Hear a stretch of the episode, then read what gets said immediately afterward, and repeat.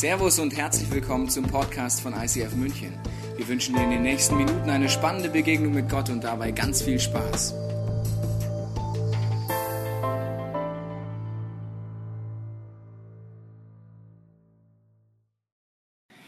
Das göttliche GPS, das zeigt die Himmelsrichtung an. Wir befinden uns ja gerade in einer Serie, und zwar Himmelsrichtung. Und bei uns zu Hause ist die Himmelsrichtung ganz klar definiert, und zwar genau dann, wenn sich irgendeins unserer Kinder wehtut. Dann ist nämlich die Himmelsrichtung äh, Richtung Mama. Ja. Vielleicht kennst du das noch aus deinem äh, Leben früher. Wenn du dich irgendwie geschnitten hast, dann weißt du, was du zu tun hast. Du musst in Richtung Geborgenheit. Du musst in Richtung Schutz. Du musst zur Mama. Und dann passiert etwas, äh, was ich noch gut kenne, als ich noch circa so groß war. Du rennst zur Mama und die großen Arme umschließen dich und es ist alles gut. Alles ist im Frieden.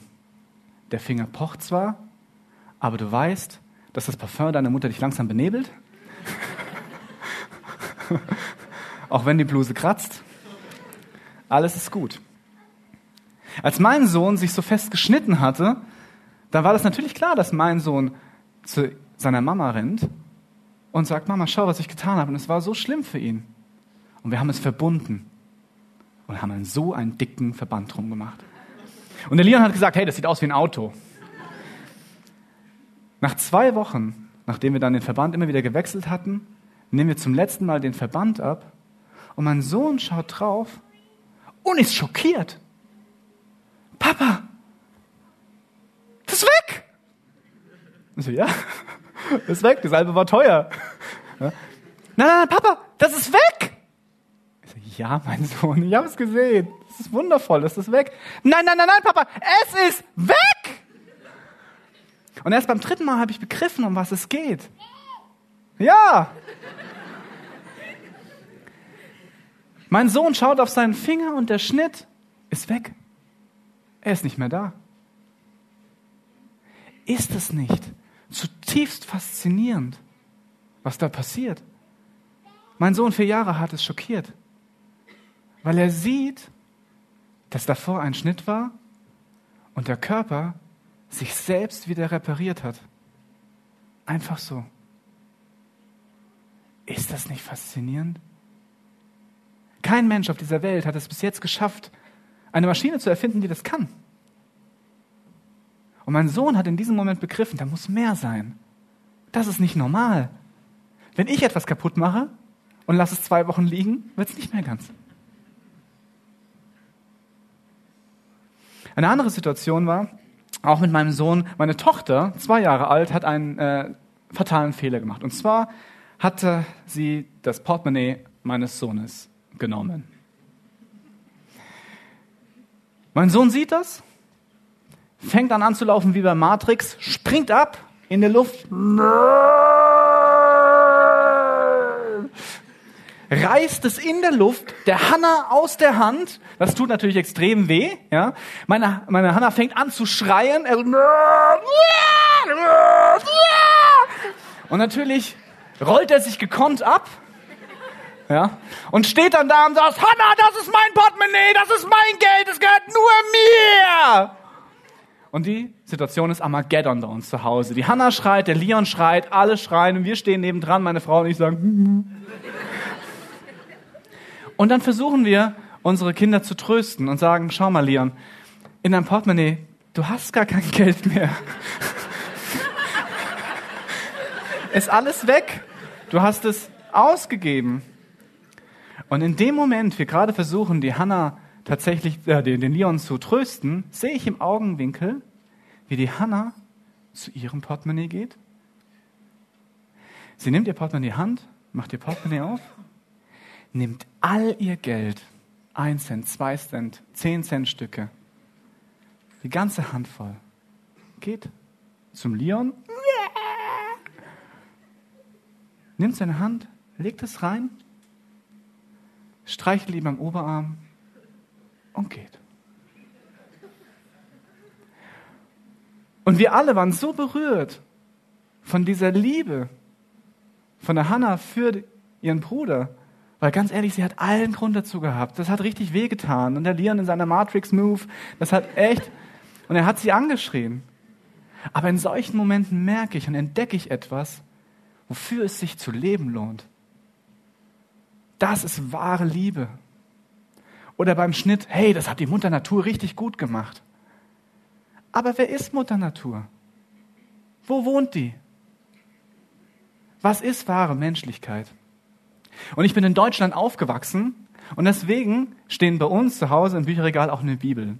Und wenn ich da drin lese, habe ich früher ein, einen Satz gelesen und der hat mich wirklich äh, zum Nachdenken gebracht. Und zwar steht da was Folgendes. Da steht, dabei ist doch das, was man von Gott erkennen kann, für sie deutlich sichtbar. Er selbst hat es ihnen vor Augen gestellt. Seit der Erschaffung der Welt sind seine Werke ein sichtbarer Hinweis auf ihn, den unsichtbaren Gott auf seine ewige Macht und sein göttliches Wesen. In solchen Momenten, da merke ich, da ist mehr als das, was ich sehen kann, mehr als das, was ich, was ich denken kann. Das ist übernatürlich. Und ich entdecke es. Und ich habe es in meinem Leben entdeckt und ich wollte wissen, was ist das? Wer ist dieser Gott? Weil eins wollte ich mir nicht sagen lassen, dass ich am Ende meines Lebens nicht meinem Herzen gefolgt wäre. Ich wollte herausfinden, warum ich so eine tiefe ursprüngliche Sehnsucht nach diesem Übernatürlichen habe. Und ich bin, ich habe vertieft. Ja. Ich bin all meinen christlichen Kollegen vollkommen auf die Nerven gegangen. Ich habe gesagt, wer ist denn dieser Gott? Wo wohnt er denn? Am Nordpol? Wer ist dieser Jesus? Was um Himmels Willen hat der Tod von einem Mann am Kreuz mit meinem Leben heute zu tun? Wie kannst du mir das erklären? Was ist da der Sinn? Wie funktioniert das? Was ist dieser Heilige Geist? Schwummer, Schwummer? Wie geht es? Du sagst, die Bibel ist von Gott geschrieben und man kann da drin irgendwie Gott entdecken? Wie geht das? Du behauptest, dass du mit Gott redest und der dir antwortet? Wie funktioniert das? Und ich habe nachgefragt und ich habe hinterfragt. Und irgendwann haben sie gesagt, Basti, wir können es dir nicht mehr erklären. Also wir haben jetzt alles gesagt. Du musst es ausprobieren. Also, Moment, also ausprobieren, nee, das ist. Aber ganz ehrlich, als Jesus seine Schüler auffordert, mit ihm zu gehen, sagt er, folgt mir nach und nicht schaut mir zu. Jesus hat immer gesagt, folgt mir nach, probier's aus und nicht, schau, was ich für eine krasse Granate bin. Und ich habe es ausprobiert. Ich habe meinen Freunden gesagt, ein Jahr lang probiere ich es einfach aus. Entweder komme ich zurück und es ist alles Bullshit, oder ich komme zurück und sage dir, dass es Gott gibt, dass es Jesus gibt und dass der Heilige Geist keine Hirngespinst ist. Ich habe es ausprobiert und ich habe ihn erlebt. Und es ist so viel berührender, als ich jemals dachte. Es ist so viel befreiender und so viel Brain Blastinger, als ich mir jemals hätte vorstellen können. Weil du kannst dein Leben lang Theologie studieren, wie ich, aber du lebst Gott nicht. Es sei denn, du probierst es aus. Und nachdem ich das erlebt habe, dachte ich mir, hey, das, was ich erlebt habe, diese tiefe Liebe, diese Freiheit, das müssen andere Leute auch erleben können. Das ist der einzige Grund, warum ich hier stehe, Freunde. Weil mein Leben so unglaublich inspiriert und besser geworden ist, seitdem ich mit Jesus unterwegs bin, dass ich mir wünsche, dass jeder das erleben kann. Und das kann man auf viele verschiedene Weise tun. Oh, Moment. Lass uns noch mal kurz zurückspulen.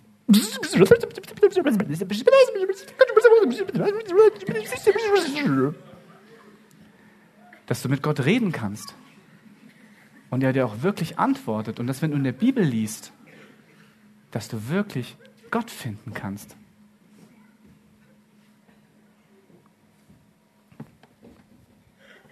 Wie geht das?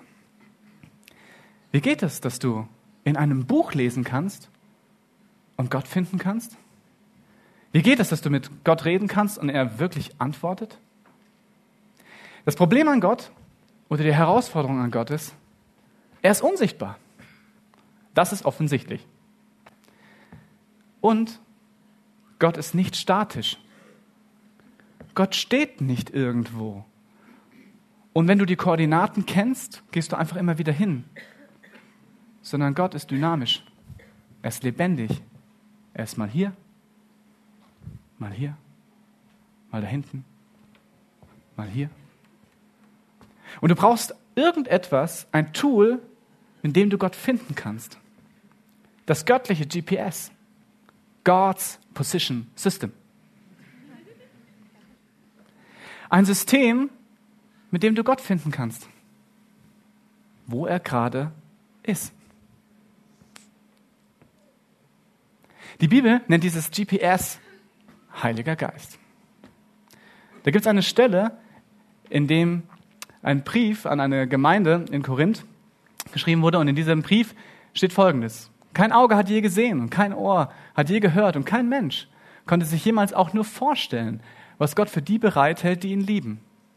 Uns aber hat Gott dieses Geheimnis durch seinen Geist enthüllt. Durch den Geist, der alles erforscht, auch die verborgensten Gedanken Gottes. Nur Gottes Geist ist dazu imstande. Denn genauso wie die Gedanken eines Menschen nur diesem Menschen selbst bekannt sind, und zwar durch den menschlichen Geist, genauso kennt auch nur der Geist Gottes die Gedanken Gottes. Niemand sonst hat sie je ergründet. Das Problem ist, dass Gott nicht statisch ist, sondern dynamisch, lebendig. Und das kenne ich. Ich weiß nicht, was du denkst, weil ich habe deinen Geist nicht. Aber Gott sagt, du hast den Heiligen Geist, meinen Geist, und deswegen kannst du erkennen, was ich denke, fühle und was ich gerade über diese Situation sehe.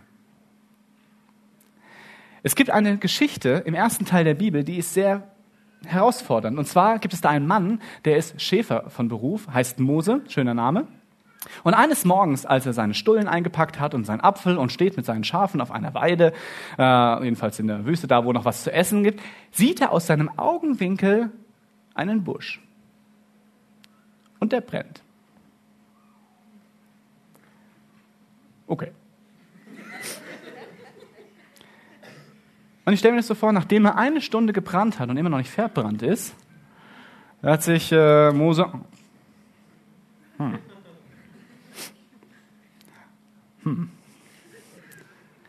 Und er geht näher hin, um sich dieses Phänomen anzuschauen. Und indem er sich nähert, hört er eine Stimme. Und Mose sagt, okay, Busch. Und der Busch sagt, ich bin dein Gott der Gott deiner Vorfahren. Und Mose sagt, was habe ich da auf meiner Stulle?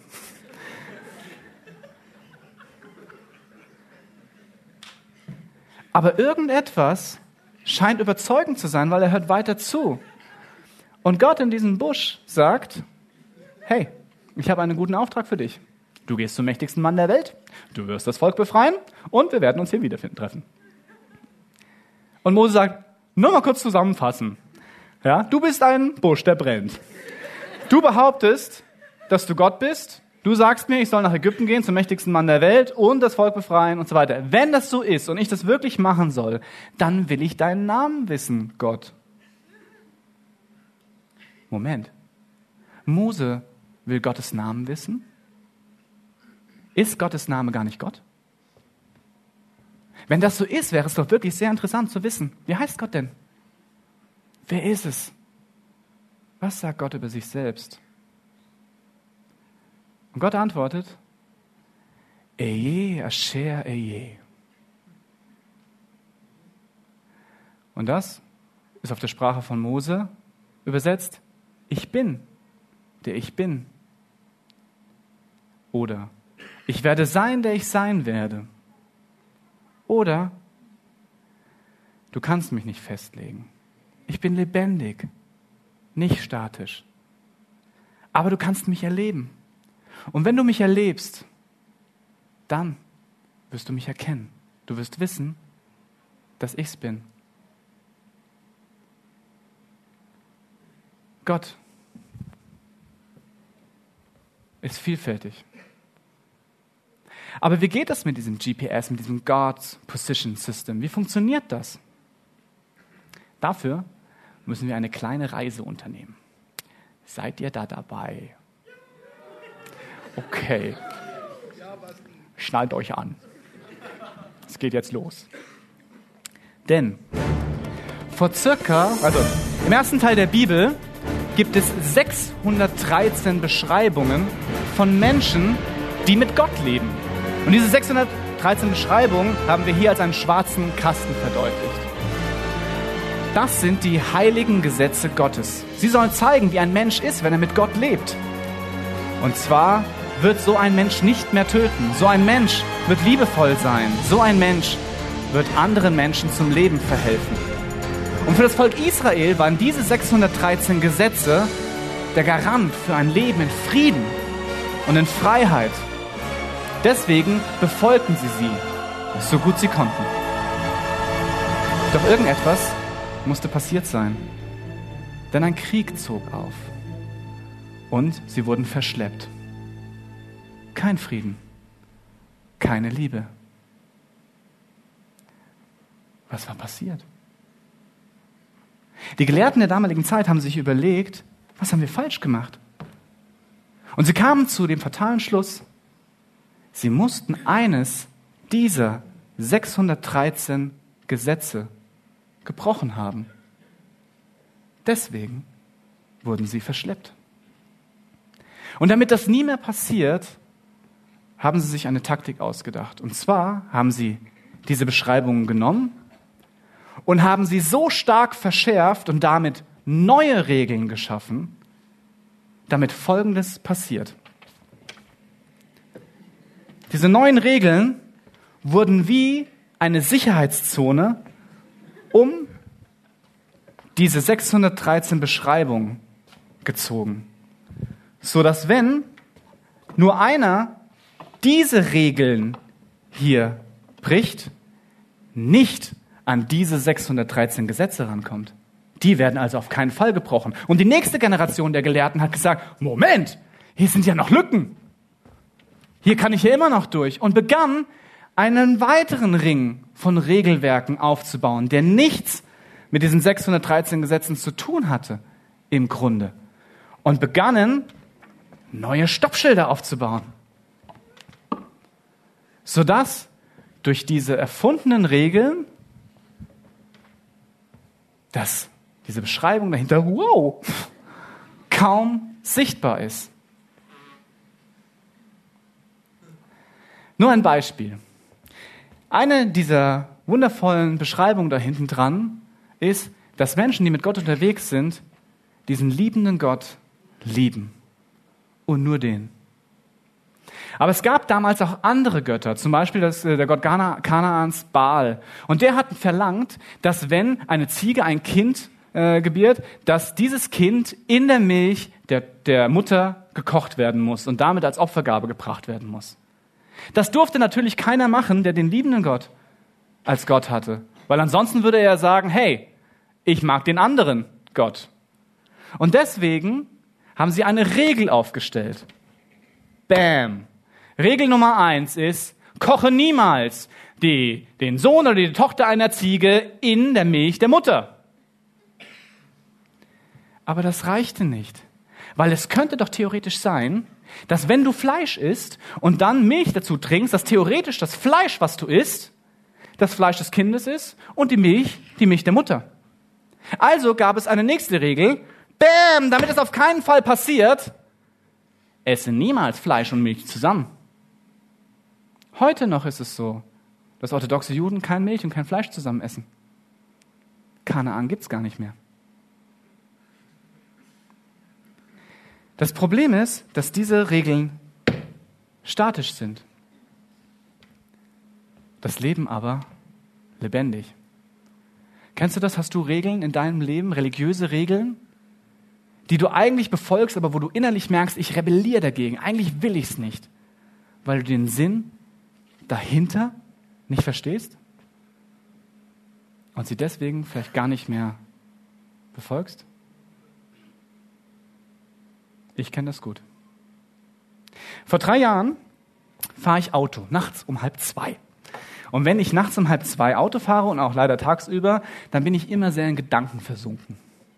Und immer wenn ich in Gedanken versunken bin, dann muss ich mich sehr stark auf meine Gedanken fokussieren, damit sie auch halbwegs einen Sinn machen. Und alles andere vernachlässige ich etwas. Also ich fahre sehr langsam.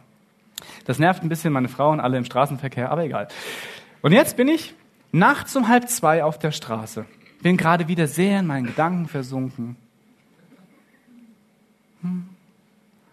Und bam, ein Licht wie vom Erzengel Gabriel mit 15 mehr Glas am Heiligenschein reißt mich aus meinen top fokussierten Gedanken. Und als meine Netzhaut versucht, sich langsam wieder an der Rückwand meines Augapfels festzukrallen, merke ich, dass ich gerade im Schritttempo über eine rote Ampel fahre.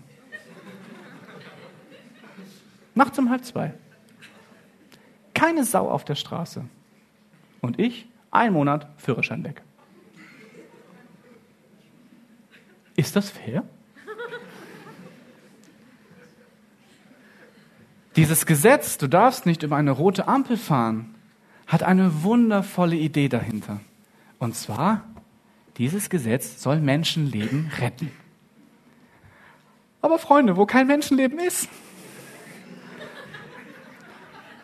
da muss auch gar ganz gerettet werden. Dieses Gesetz, fahr nicht über eine rote Ampel, ist mittags um halb zwei lebensrettend. Nachts um halb zwei macht es fast keinen Sinn. In meinem Leben gibt es religiöse Regeln. Zum Beispiel, als ich ganz frisch Christ war, äh, habe ich eine Regel mitbekommen, dass du morgens früh aufstehen musst, um Zeit mit Gott zu verbringen. Also, die Regel war, steh morgens früh auf, zünde eine Kerze an und dann schlage die Bibel auf, am besten nach einem Bibelleseplan, lese und sei inspiriert.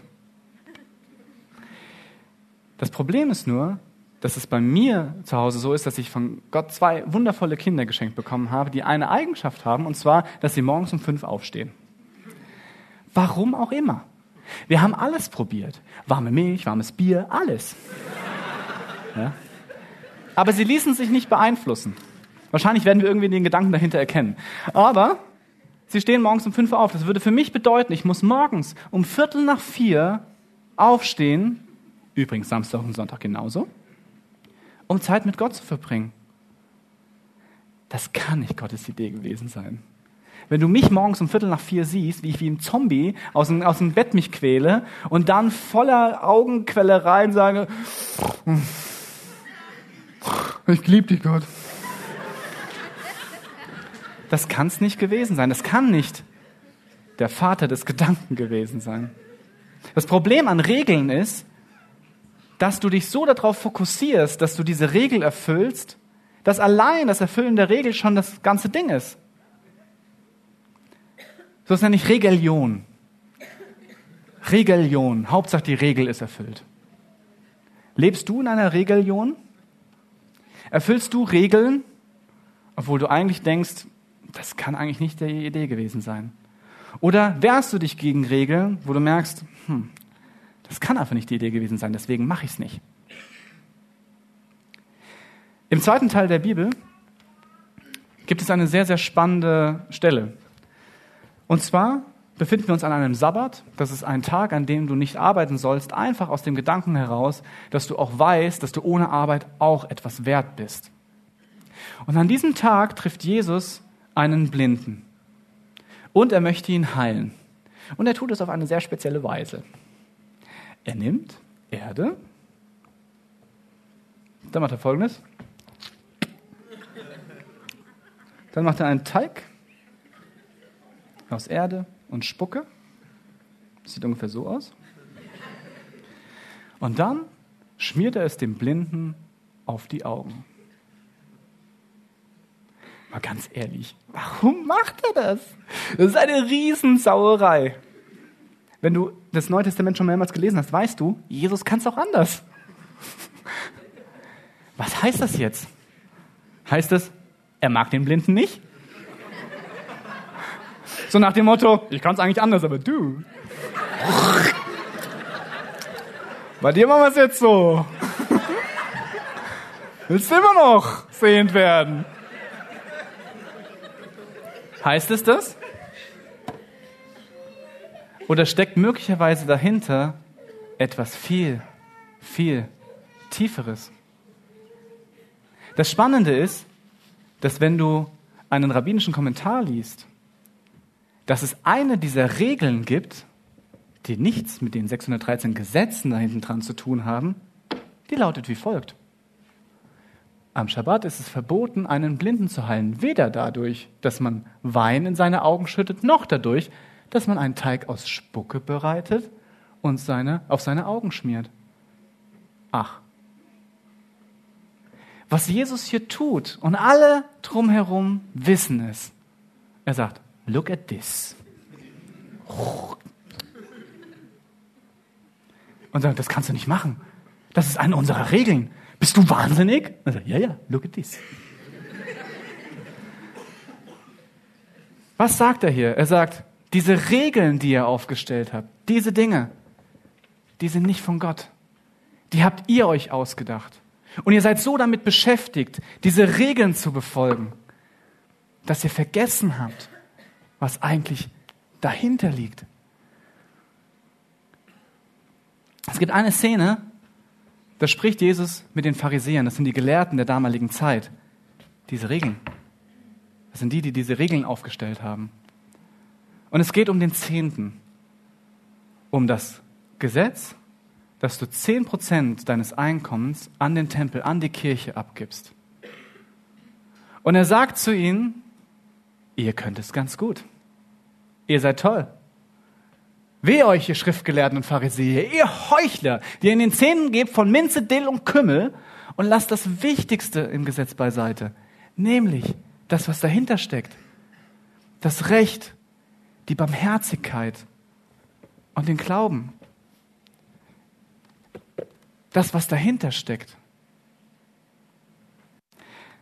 Wie geht's dir mit der Regel des Zehnten, mit dem Gesetz des Zehnten? Sagst du, was ein Bullshit. Ist es die einzig gute Nachricht daran, dass du durch zehn teilen kannst? Ist das die Wahrheit dahinter? Herzlichen Glückwunsch. Darum geht es nicht. Wenn es eines dieser 613 heiligen Gebote ist, dann muss da viel, viel mehr dahinter stecken.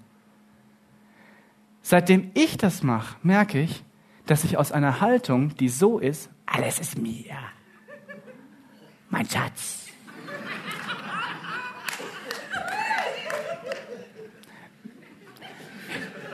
hinkomme zu einem, hey, wenn ich schon 10% einfach so weggebe, bin ich in einem Modus, wo ich spüre, dass ich dafür designt bin. Ich glaube, wir Menschen sind dafür designt zu geben.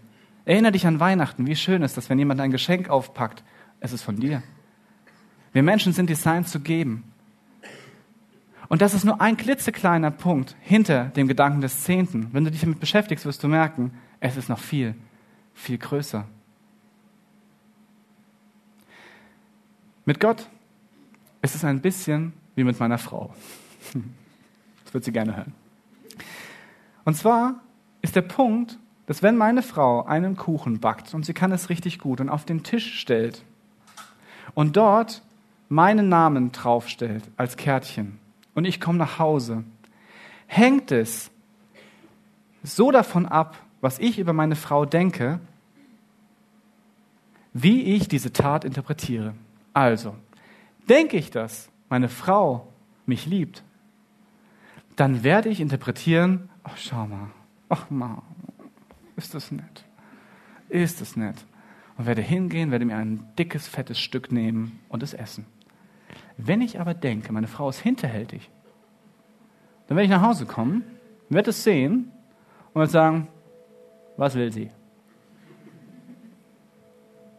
Ich kenne meine Frau seit 13 Jahren. Ich weiß, dass sie mich liebt.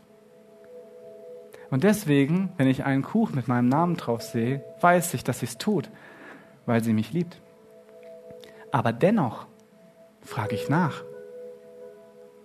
Weil wenn ich nachfrage, ist es auch manchmal so, dass sie sagt, Basti, ich liebe dich. Aber ich liebe auch unsere Nachbarn. Deswegen bitte nimm diesen Kuchen und deswegen habe ich deinen Namen drauf geschrieben, damit du den Kuchen rüberbringst.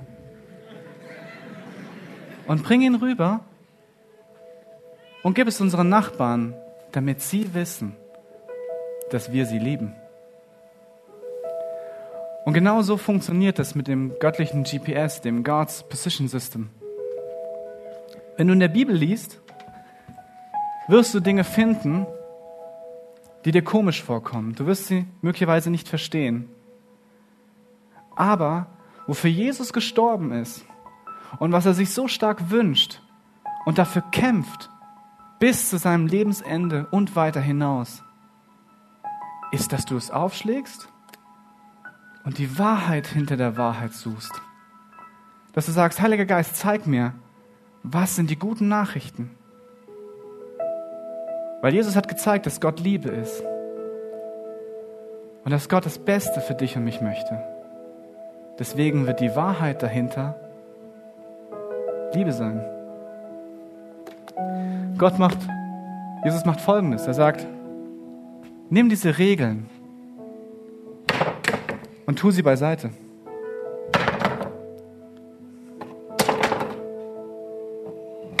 Geh auf Entdeckungsreise. Begib dich auf einen Weg. Und wenn du diesen Weg gehst, dann wirst du etwas finden, was viel größer ist als all das, was du dir jemals vorgestellt hast. Du wirst etwas finden, was lebendig ist was nicht statisch ist. Du wirst Gott entdecken. Dieser Diamant ist ein Bild für Jesus, weil in Jesus, da bricht sich das Licht von Gott. Und wenn du ihn dir anschaust und ihn drehst, ist es immer neu und wunderschön. Jesus sagt, du bist wie ich. Du bist ein Diamant, aber du bist ein Rohdiamant. Wenn du mir nachfolgst und mir vertraust, dann werden einzelne Facetten von dir poliert werden und an diesen Stellen wird sich das Licht in allen Farben des Universums spiegeln. An diesen Stellen wird sich Gott in all seinen Farben spiegeln und Menschen werden es sehen, wie du dort leuchtest. Und je länger du es ausprobierst, je länger du dich von mir verändern lässt, desto mehr wirst du leuchten, desto mehr wirst du ein Segen sein, desto mehr wirst du erleben, was es bedeutet, wenn Gott in dir wohnt.